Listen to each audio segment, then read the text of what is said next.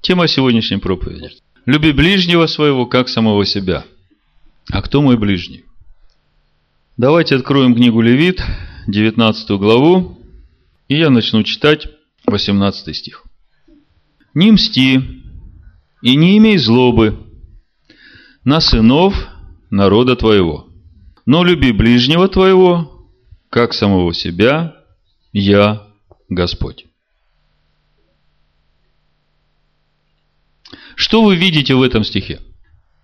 Здесь есть слово «ближний», и есть еще такое сочетание и такое определение, как «сыны народа твоего».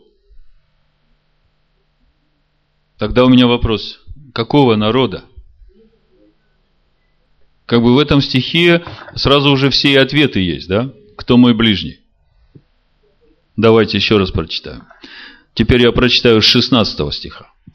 Не ходи переносчиком в народе твоем. А какой мой народ? Божий народ. И не восставай на жизнь ближнего твоего. А кто мой ближний? Я, Данай, не враждуй на брата твоего в сердце твоем, обличи ближнего твоего. Опять смотрите, не враждуй на брата, обличи ближнего. То есть, как бы все время присутствует вот этот вот круг, границы – не враждуй на брата, обличи ближнего твоего, и не понесешь за него греха. Не мсти, не имей злобы на сынов народа твоего, но люби ближнего твоего, как самого себя. Я Господь. Сегодня главное, о чем я хочу с вами поговорить. Во-первых, посмотреть Новый Завет. Многие могут сказать, что это было в Торе, тогда был только Божий народ, а сейчас э, любовь Божия разливается на все народы, поэтому теперь это распространяется на все народы. Я не хочу сейчас говорить ни да, ни нет, я просто хочу смотреть Писание и сделать для себя и для вас, открыть, что же происходит в Новом Завете, и через Новый Завет определиться окончательно для себя, кто мой ближний, кто мой народ, и как относиться тогда ко всем людям. Потому что это очень такой глубокий вопрос, и без откровения свыше тут э, можно подать в такие крайности, из которых потом трудно вылезать. Я понимаю, что Тора, она несет в себе все знания. Но большая часть этих знаний открывается э, ключом, который в учении Иешуа и в учениях апостолов. С другой стороны, я понимаю, что учение апостолов и учение Иешуа, Господина нашего – оно ни в коем случае не может выходить за рамки Торы. Ишуа говорит, я пришел не отменить, не изменить Тору и пророков. Я пришел исполнить. И говорю вам, что ни одна йота, ни одна черта не пройдет из Торы и закона, пока не исполнится все. И мы прошлый шаббат говорили, что ни одна йота, ни одна черта не пройдет из закона, пока все люди, живущие на земле, не начнут исполнять Тору и пророков до последней йоты и черты. Вот то, что Ишуа говорит. Так вот, имея такое духовное знание, хотелось бы углубиться в него и разобраться, по крайней мере для себя, однозначно. Левит 19 глава 33 и 34 стих – продолжение этой же темы и как бы заканчивается глава. Написано, когда поселится пришелец в земле вашей, не притесняйте его. Пришелец, поселившийся у вас, да будет для вас то же, что туземец ваш. Туземец имеется в виду природный житель земли. Пришелец для вас будет то же самое, что природный житель этой земли. И обратите внимание, что пришелец, поселившийся у вас, в ваших пределах, люби его как себя. Значит, люби ближнего своего как самого себя. На сынов народа твоего не враждуй. Вы чувствуете вот эту картину, которая вырисовываться начинает? Не враждуй на брата твоего, обличай его. На сынов народа не враждуй, люби ближнего своего, как самого себя. Пришельца, который пришел в твои пределы и поселился у тебя, люби как самого себя. Люби ближнего как самого себя, то есть это те, которые к народу твоему относятся, и люби пришельца, который пришел в пределы твои и поселился у тебя, как самого себя. Вот то, что мы видим в Торе. Кто такой пришелец, поселившийся у меня, я сразу, наверное, поставлю определяющее такое понятие. Вы все знаете Исаию, 56 главу, мы недавно читали, но я прочитаю еще раз. В латышской Библии даже очень недавно мы читали, в латышской Библии как-то более понятно мне даже звучало. Написано, так говорит Господь, Исайя 56 глава, «Сохраняйте суд и делайте правду, ибо близко спасение мое и откровение правды моей. Блажен муж, который делает это, и сын человеческий, который крепко держится этого».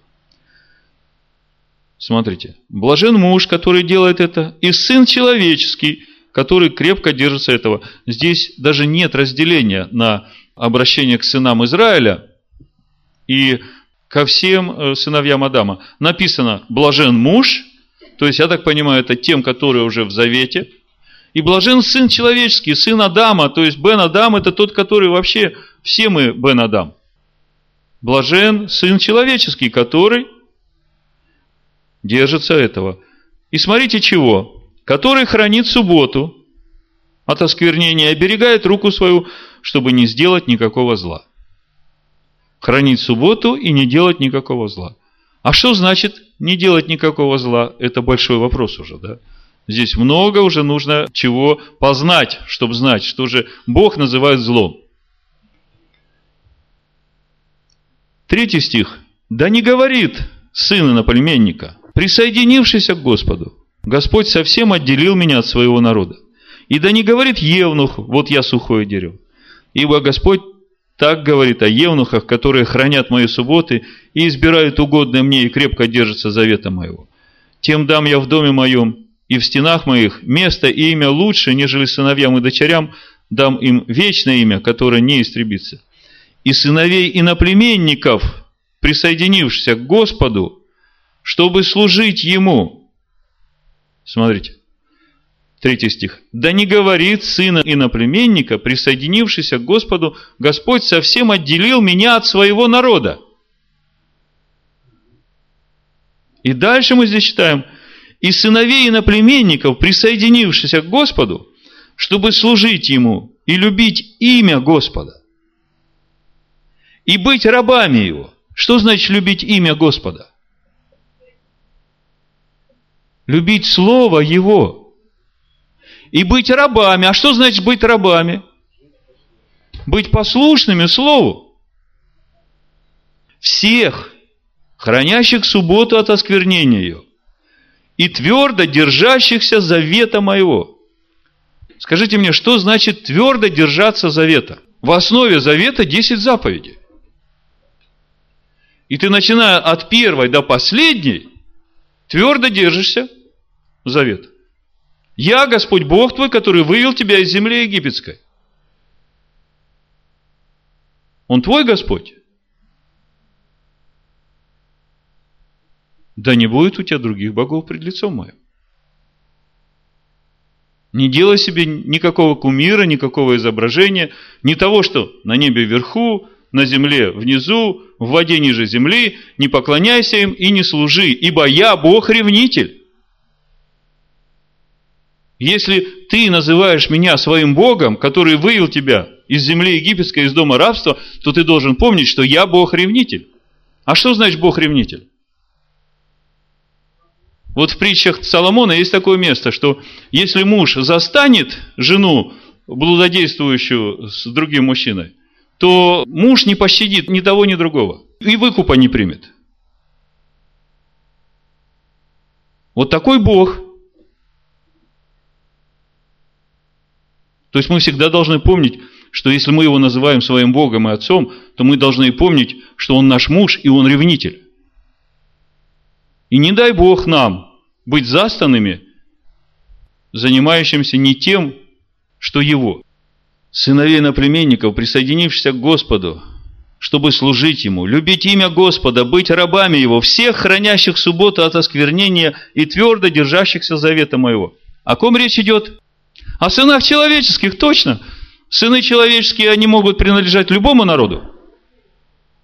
Скажите мне, что происходит с иноплеменником, с сыном человеческим из любого народа, когда он вдруг избирает быть верным завету, хранить шаббат, да не говорит иноплеменник, присоединившийся к Господу, что Господь меня совсем отделил от своего народа.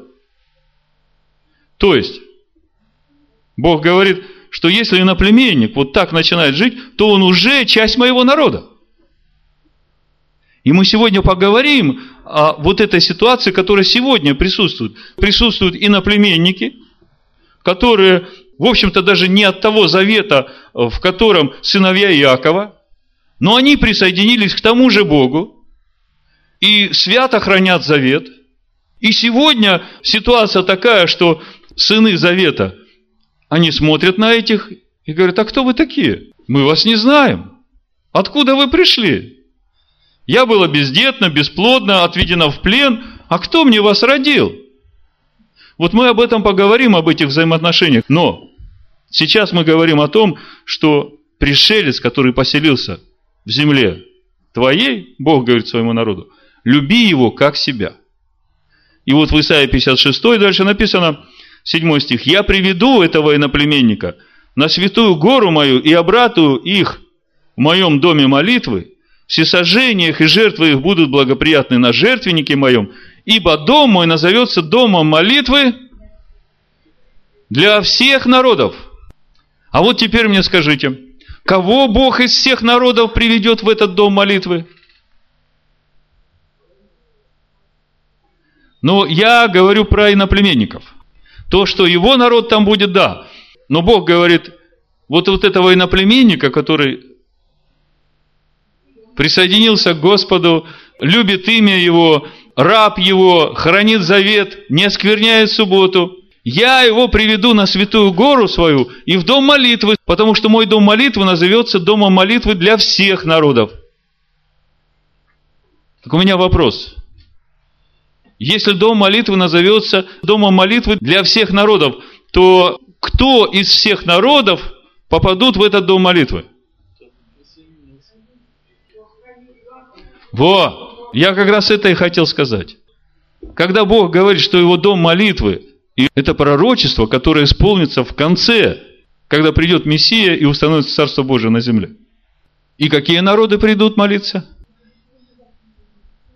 Которые преклонятся пред Его Словом, перед последней йотой чертой. И причем преклонятся, любя Господа. И неважно из какого народа. Ну, это как бы мы такую общую схему посмотрели. Теперь, возвращаясь к Левиту 19 главе, я вначале уже говорил вам, что в одном из комментариев на сегодняшнюю недельную главу написано, глава Гдашим начинается словами «Святы будьте, ибо я свят, Бог всесильный ваш». За этим следуют десятки заповедей, исполнением которых еврей может осветить себя – и соотнести себя с божественной святостью. Эти заповеди в себя включают запрет идолопоклонства, заповедь о благотворительности, принцип равенства всех людей перед законом Бога, запрет грехоблудия, соблюдение субботы, честность в деловых отношениях, боязнь и почитание родителей, святость человеческой жизни. В главе Гдашим также звучит предписание «Люби своего ближнего как себя», которое Раби Акива назвал великим правилом Торы – и о котором Гилель сказал, это вся Тора, а остальное объяснение. И еще здесь же комментарий. Слово «кадош» святой означает отделенный. Мицва «святыми будьте», то есть заповедь «святыми будьте», перекидывает мостик между святостью евреев и святостью самого Бога. Ибо свят Я Всевышний. Выполняя ее, еврей должен подняться над всем порядком творения – стать выше этого творения. Возможно ли такое? Да, Тане говорится, что божественная душа еврея является частью Творца. Оказавшись в земных одеждах, она все равно движется наверх, к такому уровню, на котором ей изначально предназначено находиться. Конечно, на ее пути немало преград, но Всевышний, давая заповедь, посылает также особые силы, чтобы ее исполнить. У лестницы много ступеней. Люди, стоящие на нижней ступени, не имеют права отчаиваться. Сила притяжения Всевышнего сильнее, чем все преграды нашего мира. А те, что уже высоко, не могут сказать «хватит». Есть правило Маалим Кадеш. Евреи все прибавляют и прибавляют к своей святости. Поднявшись на высоту, они понимают, зачем наша душа спустилась в этот мир, полный грубой материи и нечистых оболочек – Затем, чтобы исправить его, чтобы приготовить в нем место для полного раскрытия Творца. Вот что говорят мудрецы о сегодняшней недельной главе, вот что говорят мудрецы о том, что значит быть святым. И само понимание святости. Именно заповеди, исполнение этих заповедей освящает нас. Но это исполнение, оно не через э, механические, скажем, действия, а пропущено через сердце и любовь к Богу. Потому что в этой заповеди Бог живет. Так же, как в песне. Песня – это присутствие Бога. Так вот, э, чтобы она пела в сердце. И как бы центральным местом вот этой 19 главы Гдашим является тема любви к ближним. Если мы посмотрим Новый Завет, то апостол Павел пишет в Римлянах 13 главе 9 стихом. Ибо заповеди «не прелюбодействуй», «не убивай», «не кради», «не лжесвидетельствуй», «не пожелай чужого» и все другие заключаются в всем слове «люби ближнего твоего, как самого себя». В Галатах 5.14 еще короче написано. Ибо весь закон в одном слове заключается. Люби ближнего твоего, как самого себя. А кто мой ближний? Вот этот вопрос, который я хотел бы сегодня с вами обсудить. Лука, 10 глава, притча о самарянине. Я хочу ее прочитать и вместе с вами сделать главный вывод из того, что говорит Ишуа. Значит, с 25 стиха написано. И вот один законник встал и, искушая его, сказал, «Учитель, что мне делать, чтобы наследовать жизнь вечную?» Он же сказал ему, в законе, что написано? На что ссылается Ишуа? На Тору. То есть Иешуа ничего не прикладывает от себя. У него основание любви к ближнему в Торе. Как читаешь? Он сказал в ответ, возлюби Господа Бога твоего всем сердцем твоим, и всей душою твоей, и всей крепостью твою, и всем разумением твоим, и ближнего твоего, как самого себя. Ишо сказал ему, правильно ты отвечал, так поступай и будешь жить. Смотрите, Ишуа говорит, так поступай и будешь жить.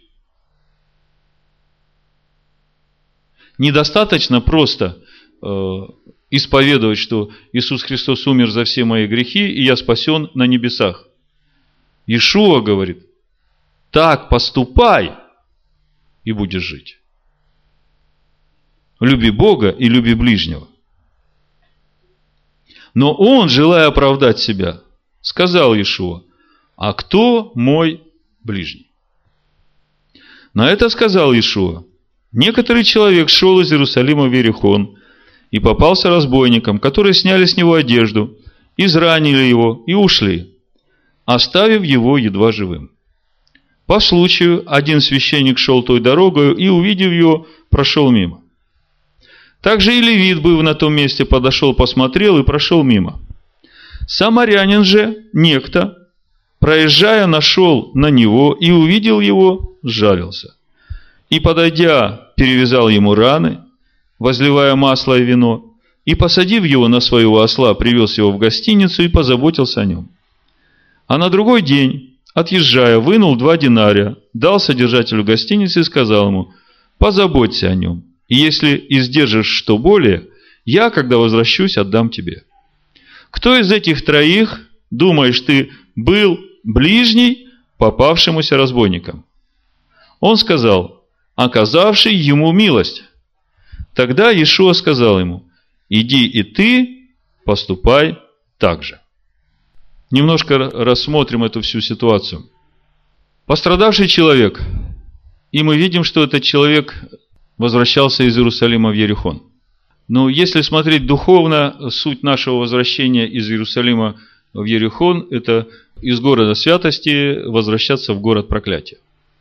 Человек возвращается в Ерехон и попадает в руки разбойников. Ясно, что если бы он не захотел идти в Ерехон, ну, на своем жизненном пути многие из нас уже не раз возвращались в Ерехон, попадали в руки разбойников, и потом опять еле-еле приползали благодаря любви и милости самарянина, который находил тебя там, где ты лежал и вопил, и говорил, Господи, прости меня, ну, ты все понимаешь, помоги мне.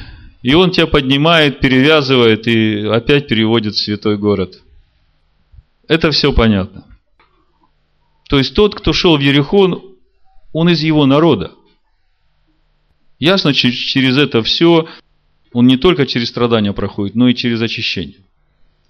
Потому что второй раз он подумает, надо ли ему возвращаться в этот Ерехон. Если сейчас чуть не умер, то в следующий раз не знаю, что может произойти. И вот этот вот, решивший возвратиться в Ерехон, лежит бедный, избитый, раздетый, раненый. Идет священник, весь правильный из себя, чистенький, святой. Ну да, вот нечего возвращаться в Ерехон.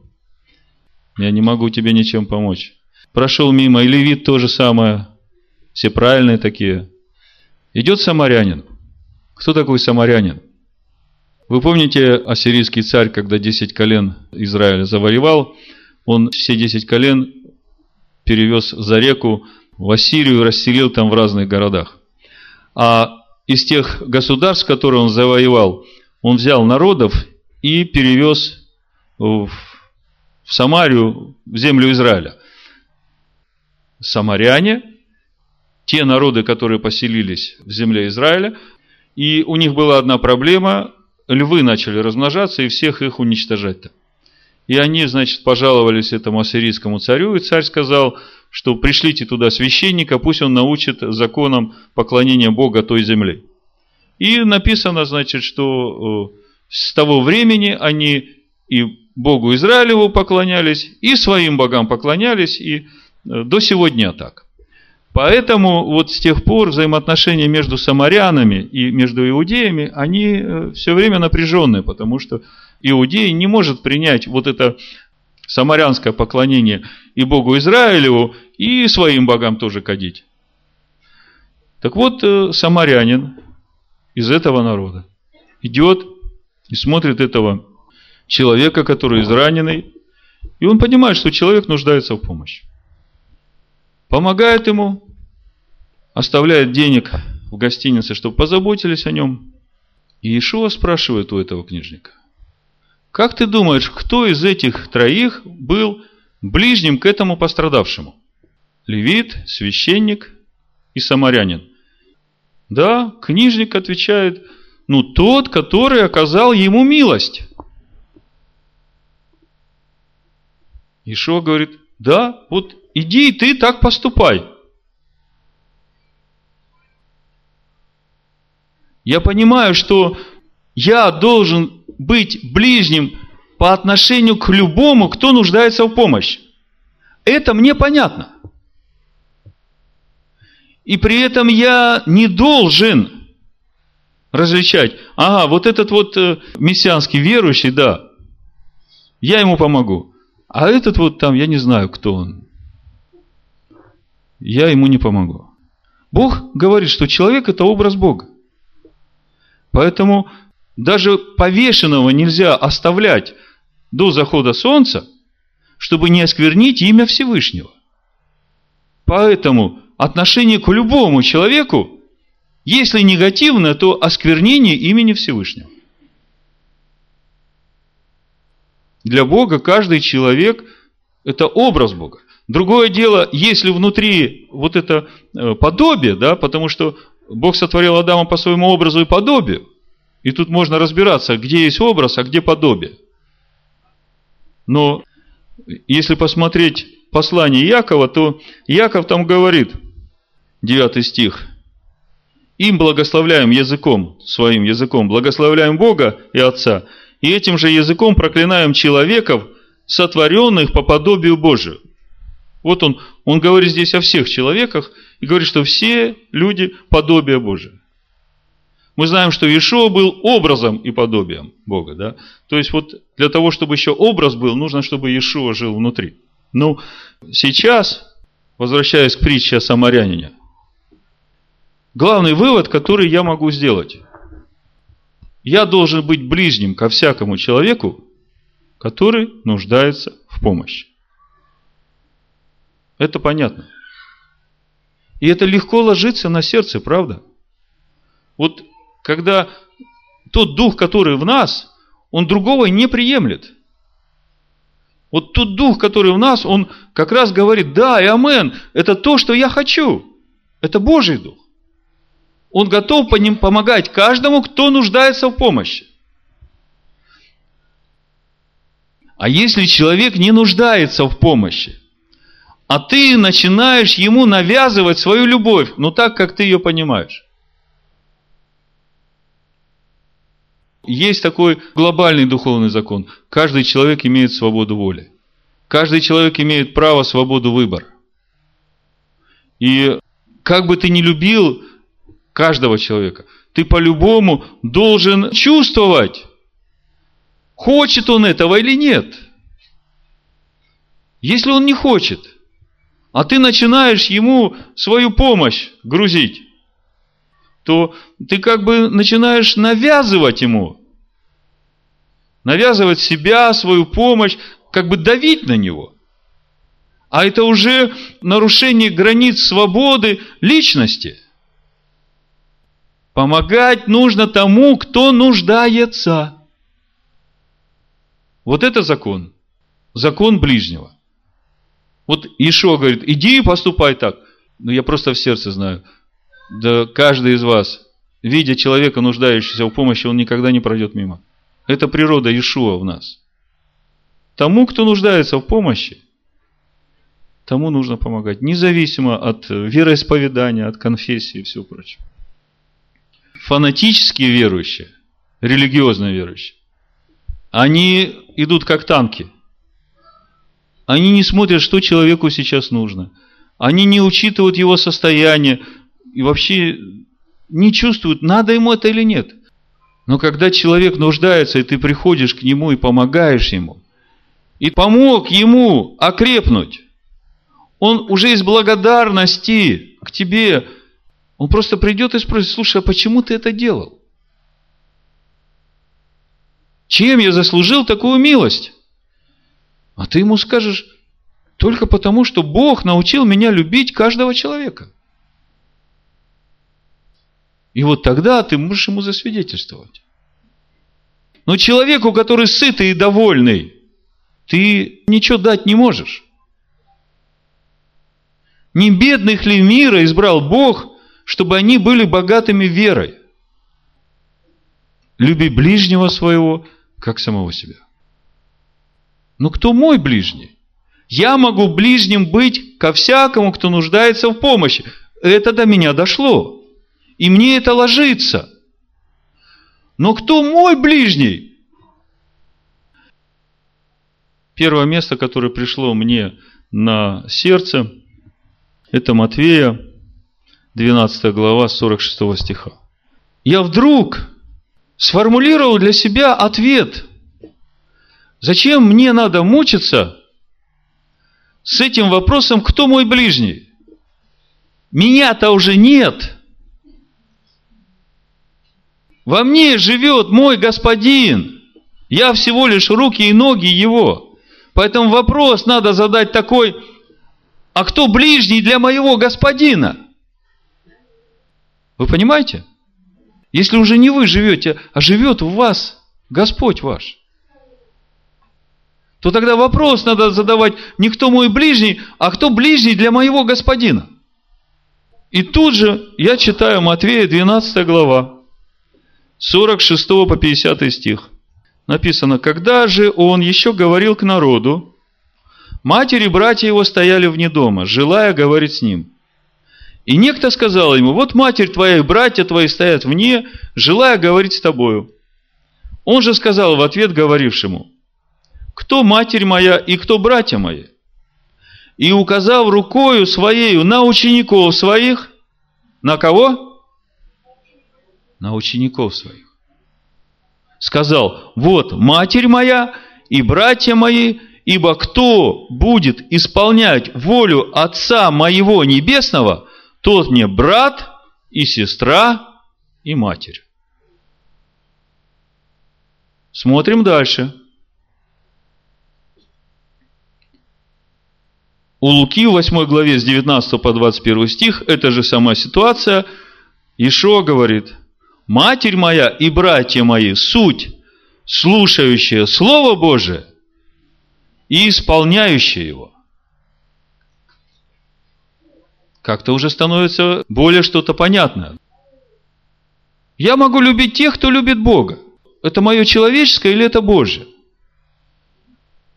Так э, пятый псалом, Смотрите, четвертый стих и дальше. «Господи, рано услышь голос мой. Рано предстану перед Тобою и буду ожидать. Ибо Ты, Бог, не любящий беззакония. У Тебя не водворится злой.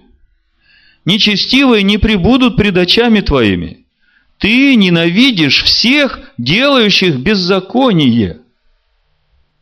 Ты погубишь говорящих ложь, кровожадного и коварного, гнушается Господь.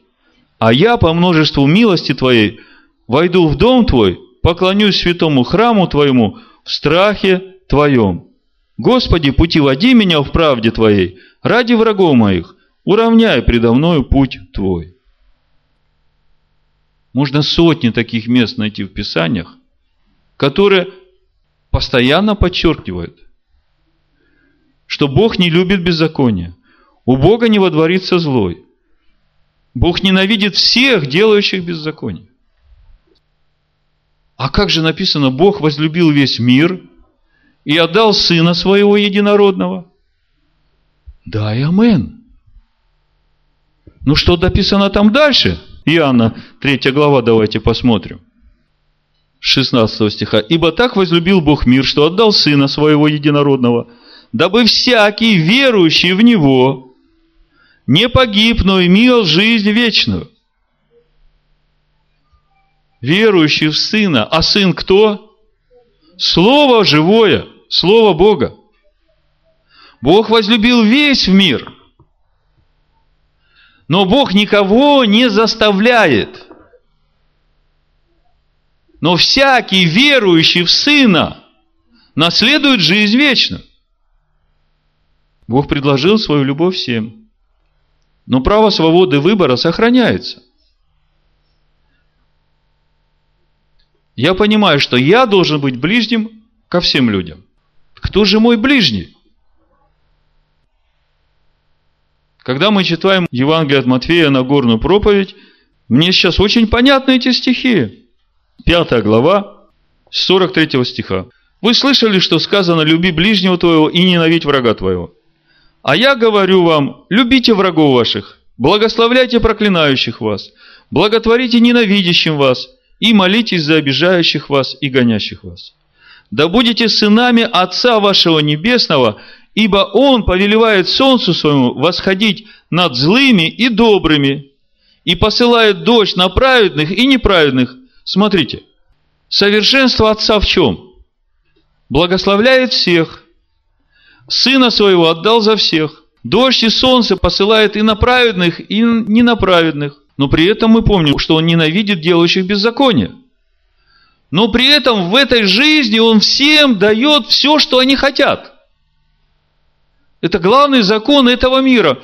Все, на что человек прострет руку, все, чего он захочет, все ему будет дано. Другое дело, что когда закончится эта жизнь, и он перейдет эту черту и будет стоять давать отчет, то тогда ему надо будет за все отчитаться. И по делам его будет определено, куда будет он идти дальше. Но в этом мире совершенство Бога, оно для всех. И Он любит всех, и Он всегда готов помочь каждому человеку самому последнему грешнику, который всю жизнь грешил, и вдруг в последний момент пришла по милости Бога к нему озарение, и он попросил прощения, и Бог ему все прощает. Бог готов оказывать помощь всем нуждающимся в нем. А тем, которые не нуждаются, он и оказать ничего не может. Он просто благословляет тем, чтобы они в этом мире могли есть и пить, и одеваться, и детей рожать. Да будете сынами Отца вашего Небесного, ибо Он повелевает солнцу своему восходить над злыми и добрыми, посылает дождь на праведных и неправедных. Ибо если вы будете любить любящих вас, какая вам награда? Не то же ли делают и мытари? И если вы приветствуете только братьев ваших, что особенного делаете? Не так же ли поступают и язычники? Итак, будьте совершенны, как совершен Отец ваш Небесный. Еще раз. Если вы будете любить тех, кто вас любит, какая вам награда? Если вы приветствуете только тех, кто вас приветствует, что особенного делаете? Итак, будьте совершенны. Так кто же мой ближний?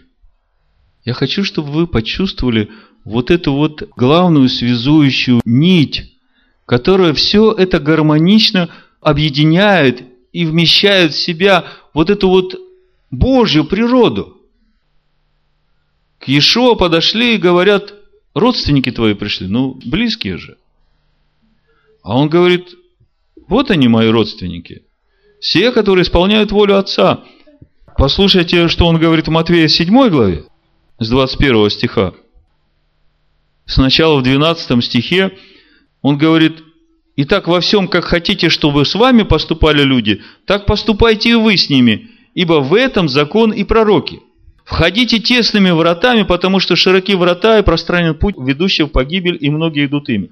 Потому что тесны врата и узок путь, ведущий в жизнь, и немногие находят их.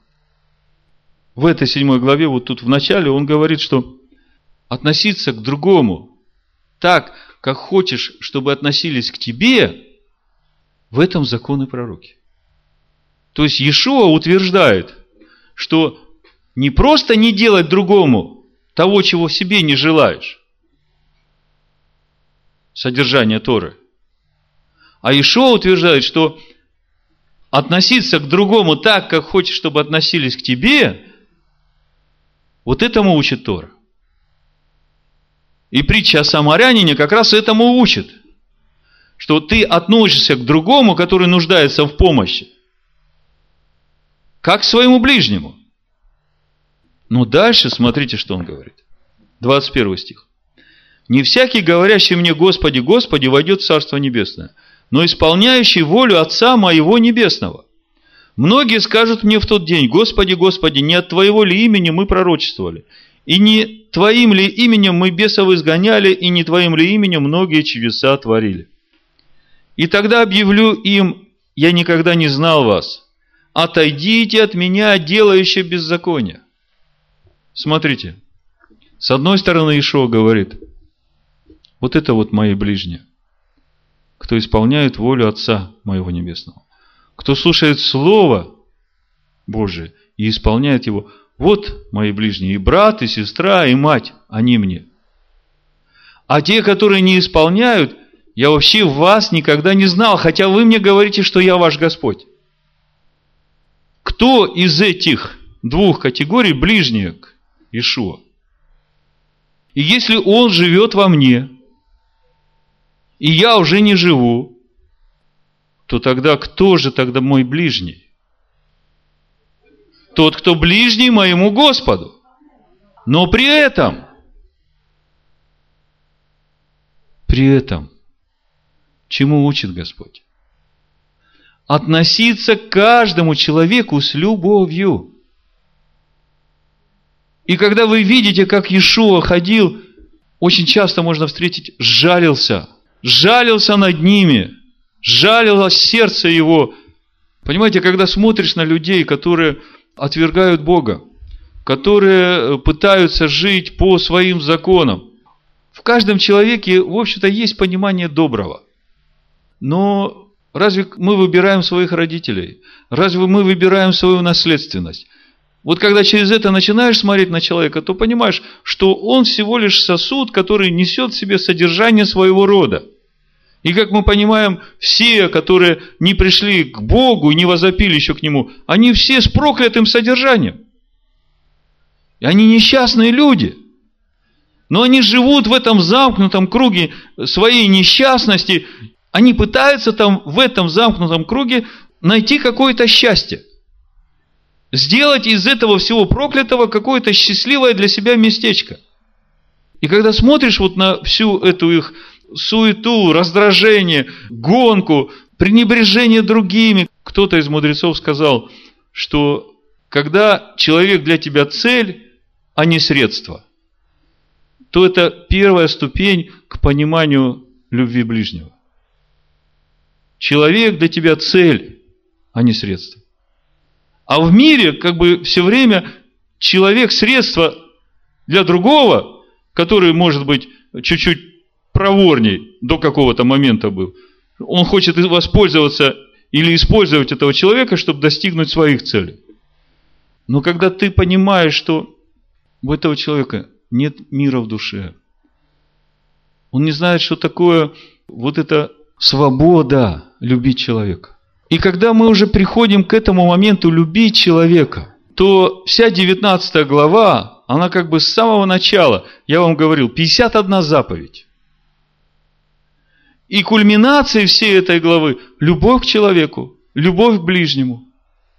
Вы знаете, что за этим стоит? Любовь Божия к человеку начинает во мне присутствовать, когда уже не я живу, а Бог во мне живет. Потому что любовь человеческая к человеку, она, как это говорят, от любви до ненависти один шаг. Как на бартер? На бартер, да. То есть, э, если ты меня не любишь, то я тебя уже тоже не люблю. Вот уровень человеческой любви. А чтобы прийти к этому уровню Божьей любви, то моему человеческому нужно всему умереть. Умереть для того, чтобы Божие пришло в меня. И тогда уже Божья любовь к человеку начинает течь через меня. Вы улавливаете вот это вот? Вот только так возможно прийти к этому состоянию любви к человеку. И когда я начинаю задавать себе вопрос, кто мой ближний, то я понимаю, что, конечно, мой ближний тот, кто любит Бога так же, как и я люблю. И тогда я на сынов своего народа ни одного, ни слова, ни мысли не могу допустить. Это же мой ближний но враги, которые выступают против Бога, я их тоже люблю, потому что они люди. И я понимаю, насколько они сейчас слепы, глухи и несчастны в своей вот этой гонке и попытке найти какое-то счастье в этом мире.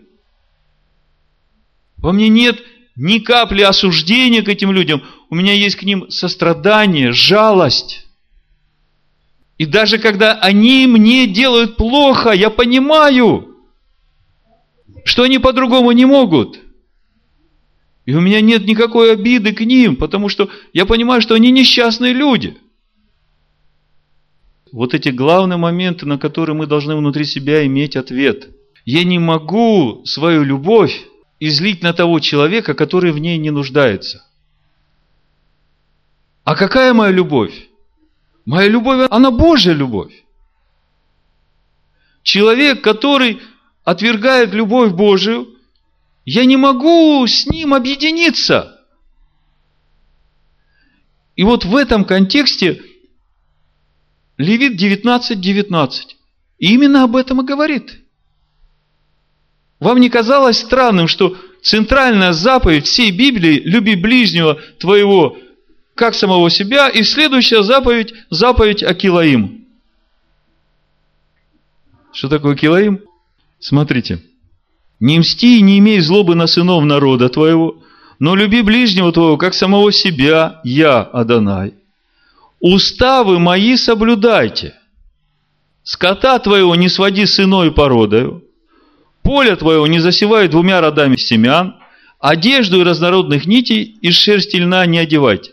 Вот смотрите, здесь в моем русском переводе три, три слова сочетания, три выражения, три мысли, которые в иврите трижды повторяются одним и тем же словом. Значит, скота твоего не своди с иною породою. В иврите написано килаим. С иной природою написано килаим. Значит, чтобы вы понимали сразу, что такое килаим. Я сейчас вам скажу, потом дальше все расскажу. Значит, в переводе с иврита килаим два значения. Удерживающие и препятствующие, как бы противодействующие друг другу. То есть килоим, оно в основе своей несет просто несовместимость. Как бы при совмещении они просто противодействуют друг другу по своей сути. Так вот, смотрите, уставы мои соблюдайте. Скота твоего не своди с иной породой килоим, поле твоего не засевай двумя родами семян, семян, опять написано килоим, и в одежду из разнородных нитей, из шерсти и льна, из разнородных нитей, опять написано килоим. Не одевайся. Значит, вот эти два стиха вместе стоят. Казалось бы, какая связь между килоим и любовью к ближнему? И все это связывается словом «уставы мои соблюдайте». Вот за этим, если посмотреть на духовную суть того, что за этим стоит, вот то, что Бог хочет нам сказать. Я понимаю, что Бог предупреждает. Нельзя запрягать в одну упряжку и нельзя пытаться объединить две сущности, которые в своей сути противятся друг другу, которые в своей сути противоположны и отталкиваются друг от друга. Самый яркий пример Килаим, то, о чем сегодня Наум в начале говорил. Вот вы представьте, римское христианство. В основе своего рождения у них основанием лежит, да не будет у нас ничего иудейского. С этими евреями, с этими иудеями мы ничего общего не будем иметь. У нас будут другие праздники, у нас три единый Бог и так дальше. Но в основе своего рождения там лежит противление к вере Авраама, Исаака и Якова. И вот при всей нашей благожелательности ко всем людям, и тем более это же люди, которые близки к нам, они же тоже верят в Иисуса Христа. Казалось бы, самые близкие к нам, да? Но это Килаим. Килаим в своей основе, потому что мы говорим, что Иисус Христос, Он и есть заповеди Бога, они говорят, что Иисус Христос отменил заповеди Бога, Он уже все их исполнил, нам не надо исполнять. Вы понимаете? Как можно вот это вот объединить? Возможно ли? Написано, уставы мои соблюдайте. И никакой килоим не пытайтесь объединить вместе. Ну, из всего, что вы сегодня слышали, я хочу три таких больших мысли подчеркнуть, чтобы это осталось у вас. Первое то важное и главное, что мы вынесли из притчи о самарянине. Будь ближним ко всякому, кто нуждается в помощи. Вторая мысль, которую мы вынесли из э, отношения Иешуа к людям, тех, кого он называет друзья мои. Мы увидели, что он говорит, что это те, которые исполняют волю Бога.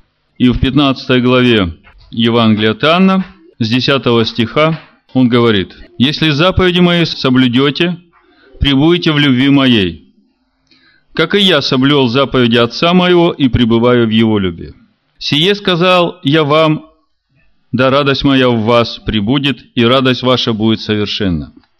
Сия есть заповедь моя, да любите друг друга, как я возлюбил вас. Нет больше той любви, как если кто положит душу свою за друзей своих.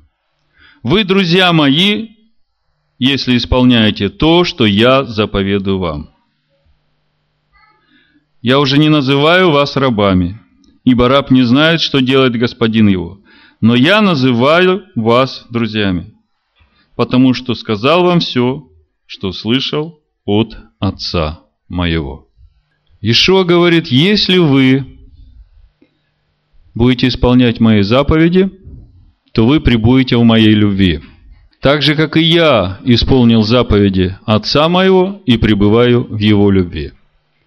И он говорит, если вы действительно исполняете мои заповеди, то вы друзья мои. И нет больше той любви, как если каждый из нас готов отдать жизнь свою за его друзей. Потому что его друзья – это мои друзья. Вот это та самая высокая заповедь любви, которую оставил нам Иешуа и назвал это заповедью новой. Это то второе, что мы вынесли из э, сегодняшнего служения. И третье, о чем я хочу вам еще раз напомнить, чтобы вы всегда это помнили, это одно слово «килоим». Просто «килоим». Не пытайтесь в одно тесто замесить килоим. Я думаю, что самая правильная позиция, которая будет угодна и Богу, и нашему Господину, это просто молитва за этих людей, постоянная и неотступная. 1 Тимофея, 2 глава.